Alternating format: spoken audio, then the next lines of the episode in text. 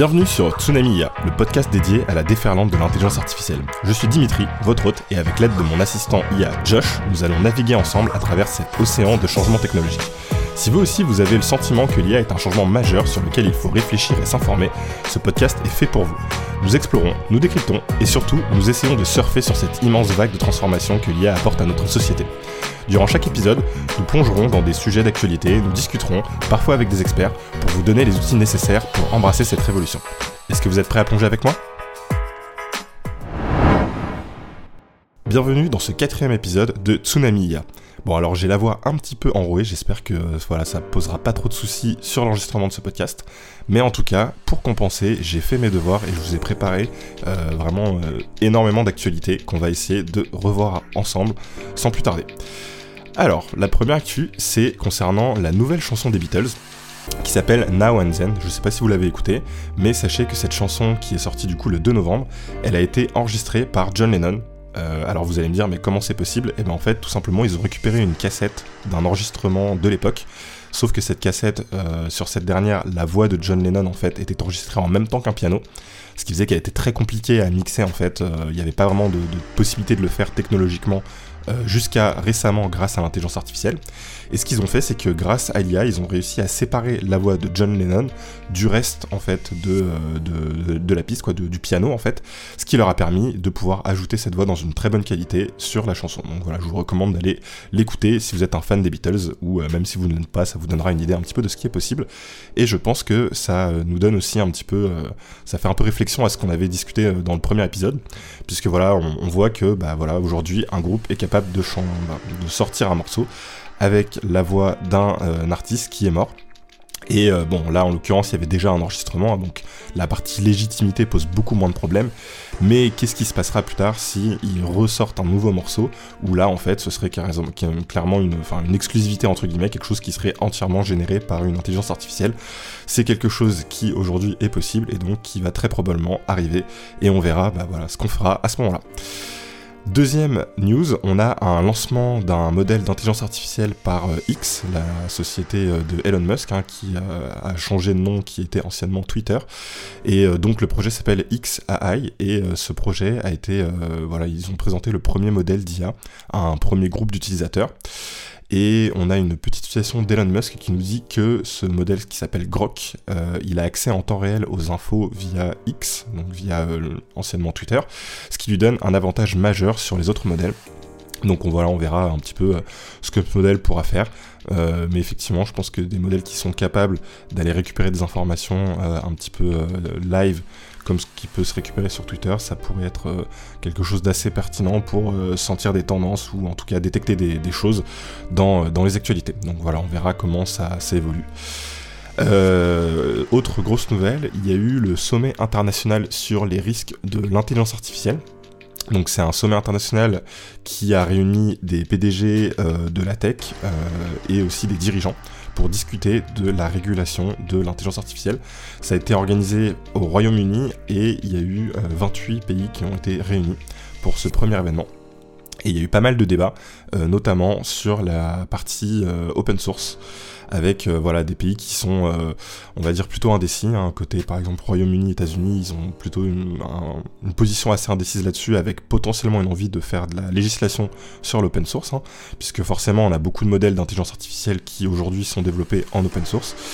Et euh, bah, potentiellement, voilà, il y a des pays qui en tout cas réfléchissent à légiférer là-dessus pour peut-être limiter certains développements, en tout cas rajouter des règles euh, sur quelque chose qui aujourd'hui est complètement ouvert, hein, puisque euh, on peut bah, euh, avoir son propre modèle, le recopier, le modifier, ce qui est à la fois très intéressant pour la partie bah, développement de nouveaux usages et puis bah, innovation, mais en même temps ça crée potentiellement des risques, puisque si les modèles sont à disposition de tout le monde, ils peuvent aussi être utilisés à un moins bon escient, donc voilà, on verra ce qui se passera là-dessus. Mais pour le coup, la France, dans, durant ce sommet, elle était plutôt pour la partie euh, voilà, développement de, des outils open source. Et on a euh, d'ailleurs, euh, à l'occasion du sommet, le ministre de l'économie, Bruno Le Maire, qui s'est prononcé et qui a dit que le message que je veux porter à Londres est le suivant, sur l'intelligence artificielle, l'Europe doit innover avant de réguler. Donc voilà, moi ça m'a étonné hein, pour une fois que la France est plutôt sur l'innovation avant de faire de la régulation.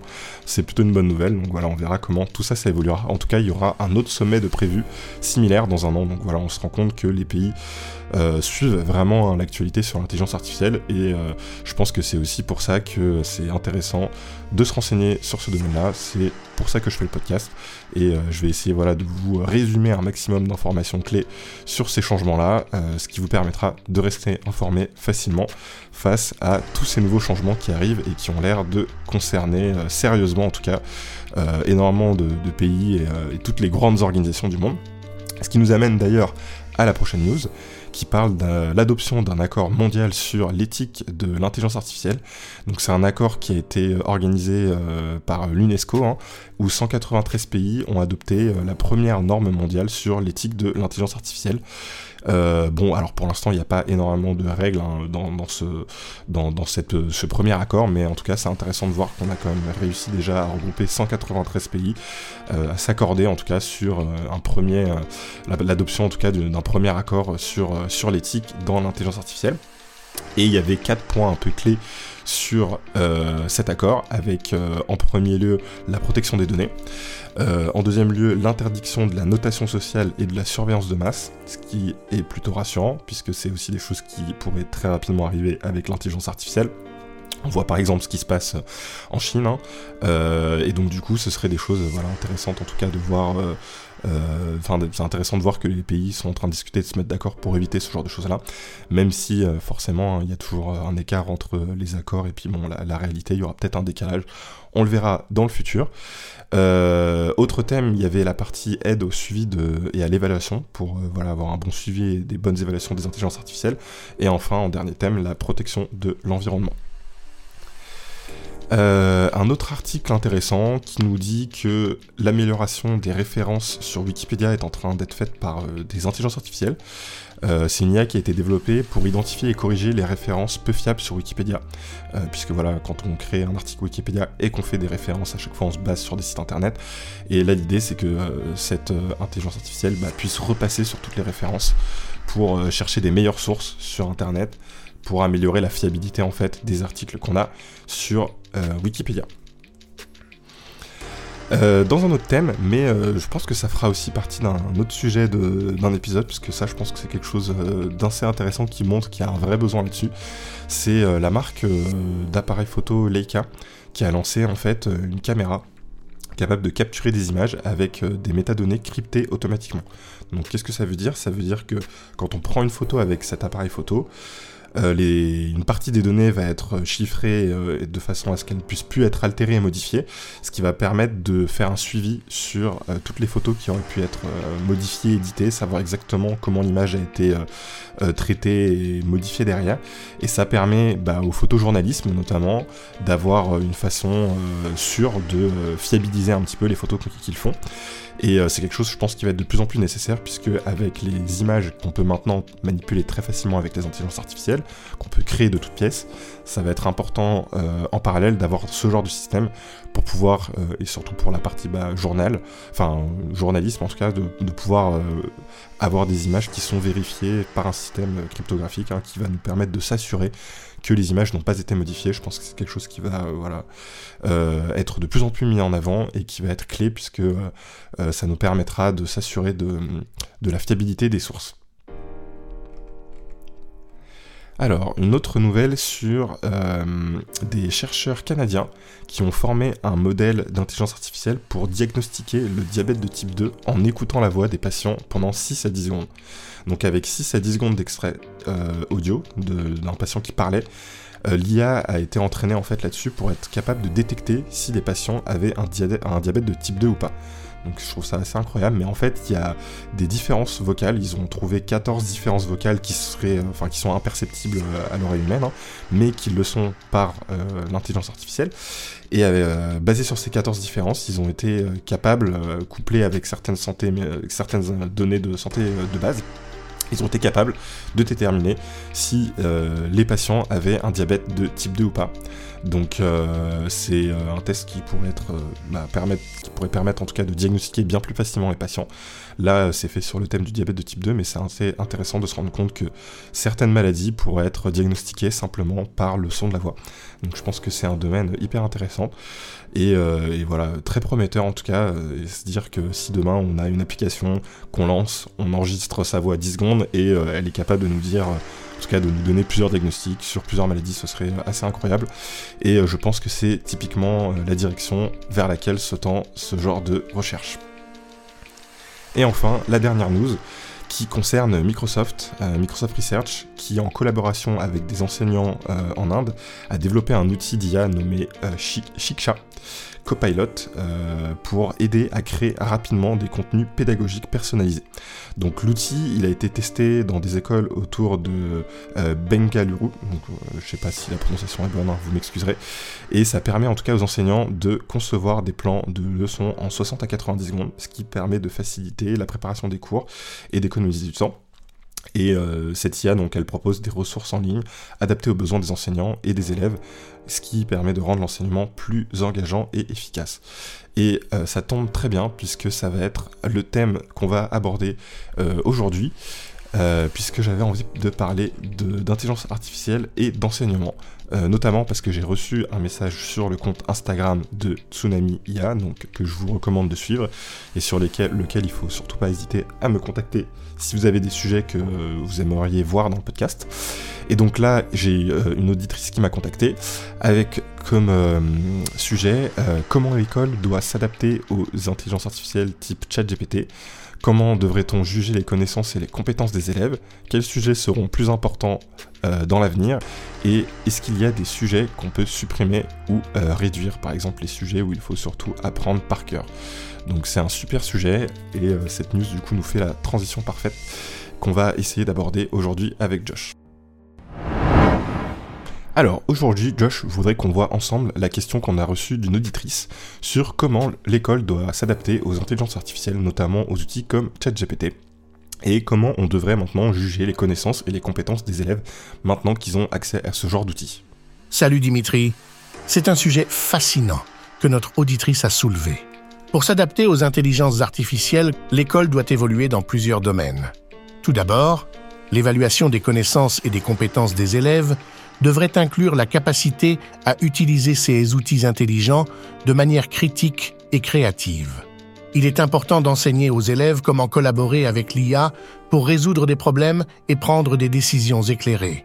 De plus, l'accent devrait être mis sur le développement de compétences humaines essentielles telles que la pensée critique, la créativité, la résolution de problèmes et la communication. Les sujets qui favorisent ces compétences devraient être encouragés, tandis que certains sujets purement basés sur la mémorisation pourraient être réduits. Enfin, il est crucial d'enseigner aux élèves la compréhension éthique de l'utilisation de l'IA, y compris les questions de confidentialité, de biais et de responsabilité. Les programmes scolaires devraient évoluer pour refléter ces besoins. Quelle est ta prochaine question? Bah moi j'ai une question qui me, vient immédiatement. Je me dis, est-ce que euh, comment on devrait faire quand on se retrouve dans un contexte où les enseignants considèrent qu'utiliser ChatGPT c'est entre guillemets de la triche, puisque c'est des choses qui arrivent. Pourtant c'est un outil qui est accessible et qui pourrait être utilisé pour faire ses devoirs. Donc est-ce que ça devrait être vraiment considéré comme de la triche? C'est une question importante. L'utilisation de ChatGPT ou d'autres outils similaires ne devrait pas automatiquement être considéré comme de la triche, mais plutôt être encadré par des lignes directrices claires. Voici quelques points à considérer. Les écoles devraient établir des règles explicites sur l'utilisation de l'IA, y compris dans quelles circonstances elle est autorisée et comment elle doit être utilisée. Les élèves devraient être informés de ces règles dès le départ. Éducation, Les enseignants pourraient inclure des discussions sur l'utilisation de l'IA dans le processus d'apprentissage en expliquant quand et comment elle peut être bénéfique. L'accent devrait être mis sur l'apprentissage et la compréhension plutôt que sur la simple utilisation de l'outil. Évaluation adaptée. Les méthodes d'évaluation devraient évoluer pour refléter l'utilisation de l'IA. Par exemple, les devoirs pourraient inclure des questions qui nécessitent une réflexion critique ou une application créative de l'IA, plutôt que de simplement copier-coller des réponses. Encourager la collaboration entre les élèves en utilisant l'IA peut être une approche constructive. Les projets de groupe où les élèves utilisent l'IA de manière responsable pour résoudre des problèmes complexes peuvent être une option. Éthique. Il est essentiel d'enseigner aux élèves les aspects éthiques de l'utilisation de l'IA, y compris la citation appropriée des sources générées par l'IA et la compréhension de la propriété intellectuelle. En résumé, plutôt que de considérer automatiquement l'utilisation de ChatGPT comme de la triche, les écoles devraient adopter une approche éducative et éthique pour intégrer cette technologie dans le processus d'apprentissage.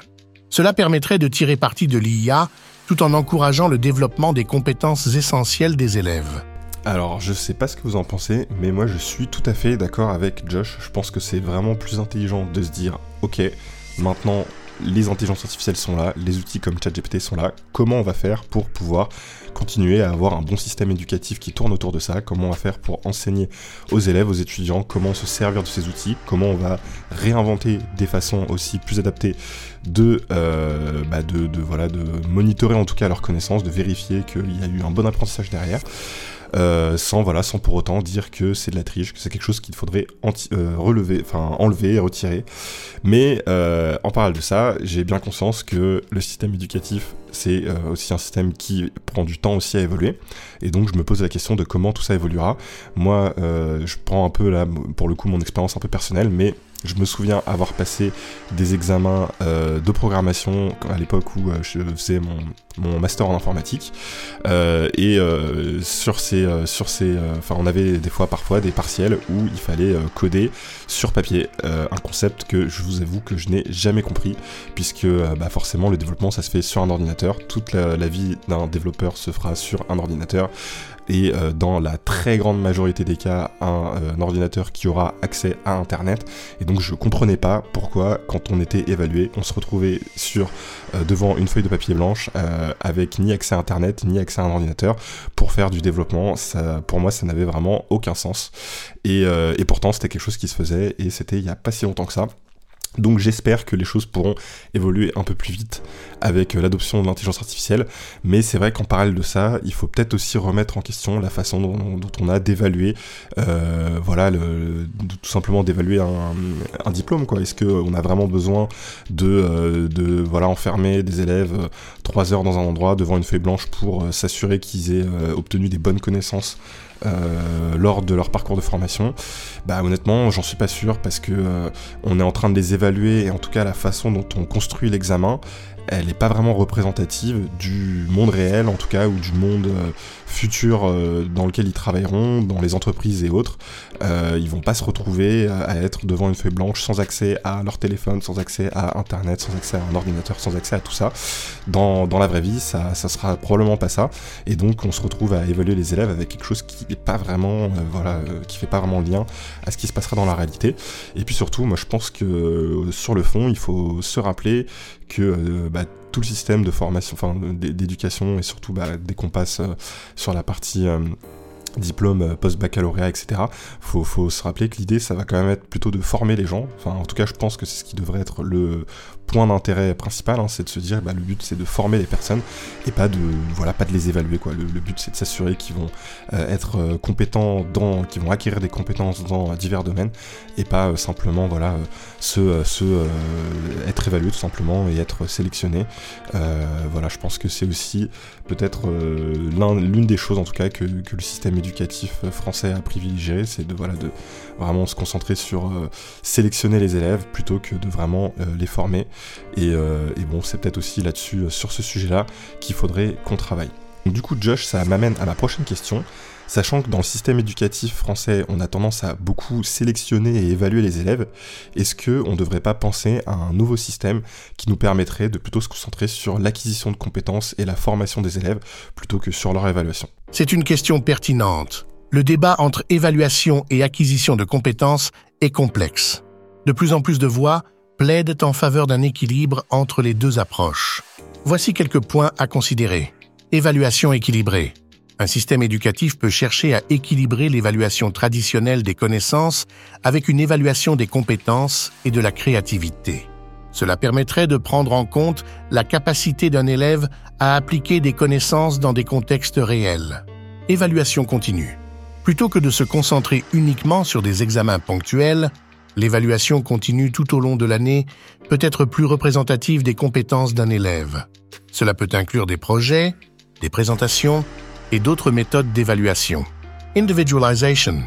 Les besoins et les compétences des élèves varient, donc un système éducatif pourrait chercher à individualiser davantage l'enseignement et l'évaluation pour répondre aux besoins uniques de chaque élève. Apprentissage centré sur les compétences. Plutôt que de se concentrer sur la mémorisation de faits, l'accent pourrait être mis sur l'acquisition de compétences essentielles telles que la pensée critique, la résolution de problèmes, la communication, et la créativité. Préparation pour le monde réel. L'éducation devrait préparer les élèves à réussir dans le monde réel, ce qui inclut l'application pratique des connaissances et des compétences. Il est important de noter que la transition vers un nouveau système éducatif peut être complexe et nécessite une réflexion approfondie ainsi que la participation de nombreux acteurs, y compris les enseignants, les élèves, les parents et les décideurs politiques. Le défi consiste à trouver le bon équilibre entre l'évaluation et l'acquisition de compétences pour préparer les élèves à un avenir en constante évolution. Ok, bah, je trouve que c'est très intéressant tout ce que nous raconte ici Josh. Et effectivement, bah, je pense que c'est un gros défi qui va arriver, ça va être de s'adapter et de pouvoir euh, trouver des façons d'adapter l'éducation en intégrant cet outil qui est l'intelligence artificielle, puisque aujourd'hui c'est là et on peut plus faire sans. Et euh, franchement, je trouve ça, euh, voilà, euh, enfin en tout cas, je trouve ça être un peu un déni de la réalité aujourd'hui, de se dire que on peut demander à, n'importe quel étudiant, voilà, qui a un devoir à rendre, qui va pouvoir faire chez lui, euh, de le faire sans ChatGPT. Je pense qu'aujourd'hui, c'est euh, vraiment euh, un déni de réalité, en tout cas, de se dire que les élèves vont gentiment écouter et se dire Mais oui, l'enseignant m'a dit de ne surtout pas utiliser ChatGPT, je vais l'écouter et je vais surtout pas me servir de cet outil génial qui va me permettre de faire mon devoir beaucoup plus rapidement que si je devrais le faire sans. C'est un petit peu comme, voilà, il faut s'imaginer bah, quand Internet est arrivé, est-ce que ça faisait encore sens de euh, se coltiner l'encyclopédie en carta en 24 tomes pour aller chercher une info ou est-ce que c'était plus pertinent d'aller la récupérer directement sur un, site internet? Mais effectivement bah voilà il y a toujours aussi euh, il faut toujours aussi faire attention puisque bah, au tout début euh, aussi internet les informations étaient moins vérifiées c'est de mieux en mieux aujourd'hui on a des choses qui sont quand même assez consistantes et cohérentes comme Wikipédia hein, qui d'ailleurs est reconnue comme étant plus précise que les encyclopédies euh, papier. Euh, voilà, il y a eu des recherches là-dessus. Et au final, le fait que ce soit beaucoup plus flexible et qu'on n'ait pas tout le processus beaucoup plus long d'édition qu'on a sur une encyclopédie papier, bah, ça permet d'avoir des encyclopédies aussi plus précises. Et le fait qu'aussi elles soient euh, open source et que n'importe qui puisse, entre guillemets, la modifier à condition d'avoir les bonnes sources forcément et de, mettre les, bonnes informations, bah, tout ceci, ça permet de, rendre l'information plus précise et plus consistante. Donc maintenant, Josh, j'aimerais qu'on fasse une petite expérience de pensée ensemble. J'aimerais que tu nous imagines la vie euh, que pourrait avoir un enfant de 10 ans dans un monde où l'intelligence artificielle a entièrement été adoptée dans l'éducation et que tu nous décrives un petit peu à quoi pourrait ressembler sa journée. Bien entendu, voici la journée type d'Emma, 6h30 du matin, réveil et préparation personnalisée. Emma est doucement réveillée par son assistant IA qui adapte la lumière de la chambre pour simuler un lever de soleil. L'assistant suggère des vêtements basés sur la météo et l'agenda du jour d'Emma. 7 heures du matin. Petit déjeuner éducatif. Pendant le petit déjeuner, l'IA de la table interactive d'Emma transforme la surface en un écran tactile pour des mini-jeux éducatifs personnalisés, renforçant ce qu'elle a appris la veille. 8 heures du matin, trajet scolaire interactif. Dans la navette autonome qui l'emmène à l'école, Emma utilise une tablette pour commencer une leçon interactive en réalité augmentée, RA, sur l'histoire de la science. 8h30 du matin, arrivée et agenda du jour à l'école, une IA d'accueil accueille Emma et lui rappelle son emploi du temps, ajusté en temps réel selon son rythme d'apprentissage et ses intérêts. 9 heures du matin, bloc de sciences cognitives. Dans la salle de classe futuriste, un module IA conduit une session interactive de sciences. Emma et ses camarades utilisent des casques de RA pour visualiser des expériences chimiques. 10h30 du matin, pause et socialisation. Dirigé par IA. En pause, l'IA supervise les interactions sociales, proposant des jeux et des activités de groupe pour renforcer les compétences sociales et émotionnelles. 11 h du matin, module de créativité. Emma participe à un atelier de création artistique où l'IA analyse ses dessins, suggérant des améliorations et enseignant les techniques en temps réel. 12h30 du midi. Déjeuner et nutrition optimisée. Le déjeuner est une occasion d'apprendre la nutrition. L'IA aide Emma à choisir son repas basé sur ses besoins nutritionnels et ses préférences. 1h30 de l'après-midi, apprentissage individualisé. L'après-midi est consacré à l'apprentissage individualisé. Emma travaille sur des projets adaptatifs qui intègrent les maths, la littérature et les sciences sociales, guidées par l'IA. Trois heures de l'après-midi, activité physique et bien-être. L'éducation physique est dirigée par un coach IA qui adapte les activités à la condition physique et aux préférences d'Emma, incluant aussi le yoga et la méditation. 4 heures de l'après-midi. Projet collaboratif. Emma collabore avec des élèves d'autres écoles via une plateforme IA. Ils travaillent ensemble sur un projet de durabilité environnementale utilisant l'IA pour analyser des données et créer des modèles. 5h30 de l'après-midi, retour à la maison et réflexion. La navette la ramène chez elle.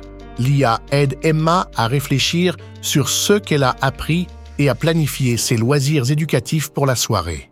7 heures du soir temps libre et détente. Emma choisit des activités de détente comme la lecture interactive d'un livre où l'histoire évolue en fonction de ses choix, toujours supervisés par l'IA pour un apprentissage continu. 8 heures du soir, routine du coucher. L'assistant IA aide Emma à se préparer pour le coucher, lui raconte une histoire personnalisée et optimise l'environnement pour un sommeil réparateur. Ainsi se termine la journée d'Emma où l'IA joue un rôle central et bienveillant, en soutien à son éducation et son développement personnel. Waouh, alors ça, ça c'est une journée vraiment, vraiment, vraiment remplie et euh, ultra optimisé. Alors bon, je pense pas qu'on en soit encore là, mais c'est super intéressant de voir un petit peu la vision que peut avoir Josh sur ce genre de thématique. Euh, je trouve qu'il est parti vraiment sur quelque chose de hyper complexe et très futuristique. J'ai bien aimé l'idée de rajouter de l'apprentissage avec des casques de réalité augmentée. Euh, donc RA, hein, c'est des casques comme celui d'Apple qui va bientôt arriver. Je pense que c'est quelque chose effectivement qui va probablement s'intégrer de plus en plus dans notre quotidien et qui pourrait très bien s'intégrer dans le quotidien d'une école, euh, puisque ça permet euh, à chaque élève de voir des choses un peu différemment, tout en voyant ce qui les entoure. Hein. C'est euh, un petit peu un système où on rajoute un écran par-dessus ce qu'on voit déjà dans la réalité. Hein. Donc c'est voilà, c'est réalité augmentée dans le sens où le, casque, ça va être, sa capacité, ça va être de rajouter des choses euh, par-dessus ce qui existe dans la réalité. Et par exemple, on peut se retrouver dans une pièce entièrement vide et au centre de la pièce, bah, le casque peut faire apparaître des objets, des choses.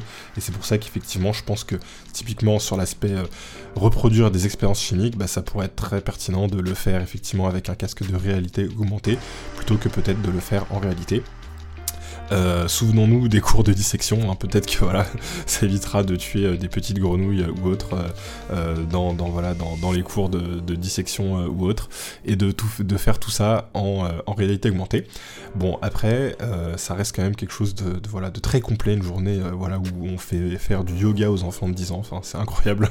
Je sais pas si c'est ce qui se passera dans le futur, mais en tout cas, c'était intéressant de voir ça, mais j'ai limite plus eu l'impression de lire la journée euh, d'un super entrepreneur que celle d'un enfant.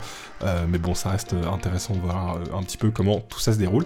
Ce que je retiens moi dans tout ça, c'est vraiment la partie personnalisation de l'apprentissage. Je pense que c'est là où les intelligences artificielles vont vraiment avoir une très grosse valeur ajoutée. C'est que bah, pour un, enseignant, il a une classe de 30 élèves à gérer. Les élèves, ils ont tous une façon d'apprendre différente. Ils ont tous une façon de retenir les choses qui va être différente. Et c'est impossible en fait de faire quelque chose de personnalisé pour 30 élèves. Par contre, avec l'intelligence artificielle, bah, on va pouvoir le faire, on va pouvoir faire des programmes dédiés pour les élèves où euh, ça va être voilà optimisé en fonction de chaque besoin de chaque élève, euh, de chaque étudiant. Et ça, ça marche pour bah, le système de l'éducation pour euh, les enfants, mais ça marche aussi pour, euh, pour les adultes, hein, pour le système des formations et autres. Et je pense qu'il y a vraiment quelque chose d'intéressant à faire là-dessus, où euh, voilà, chaque formation, chaque fois qu'on va vouloir être dans un processus d'apprentissage, on va essayer de créer quelque chose qui va être optimisé pour nous et qui va nous aider vraiment à apprendre très rapidement. Et d'ailleurs, en parlant d'apprentissage, j'en profite pour bah, vous conseiller d'aller regarder un petit e-learning qui s'appelle Apprendre à apprendre. je pense qu'en cherchant sur internet vous pourrez le trouver facilement. Sinon, je partagerai un lien sur la page Instagram, mais en tout cas, c'est un super bon e-learning qui dure que quelques heures et qui explique tout simplement comment le cerveau fonctionne quand on apprend quelque chose et euh, pourquoi des choses euh, ne fonctionnent pas. Typiquement, relire euh, en boucle un texte pour l'apprendre, bah ça marche pas. Pourquoi? Bah Parce que c'est pas le bon fonctionnement. En fait, notre cerveau est pas fait pour retenir de cette façon-là. Et, je trouve ça super intéressant de voilà d'apprendre à apprendre. Et je suis d'ailleurs étonné que c'est quelque chose qui ne fasse pas partie aujourd'hui du parcours scolaire. C'est quand même intéressant d'apprendre à apprendre avant de commencer à apprendre plein d'autres choses. C'est toujours bien d'avoir une bonne base en sachant déjà comment bah, notre propre cerveau fonctionne et comment la mémoire fonctionne. Je pense que ça peut vraiment voilà, beaucoup aider. Euh, bah, je conclus l'épisode là-dessus. J'espère qu'il vous a plu. N'hésitez pas à me faire un retour sur le compte Instagram ou euh, voilà sur, euh, sur tout autre média. Enfin, je dis ça, mais en fait non, ce sera sur le compte Instagram pour l'instant. Et puis d'ici à ce que le podcast évolue, on aura peut-être un site internet ou autre. On verra. En tout cas, pour l'instant, ce sera sur Insta. Et j'espère vous retrouver au prochain épisode. Allez, ciao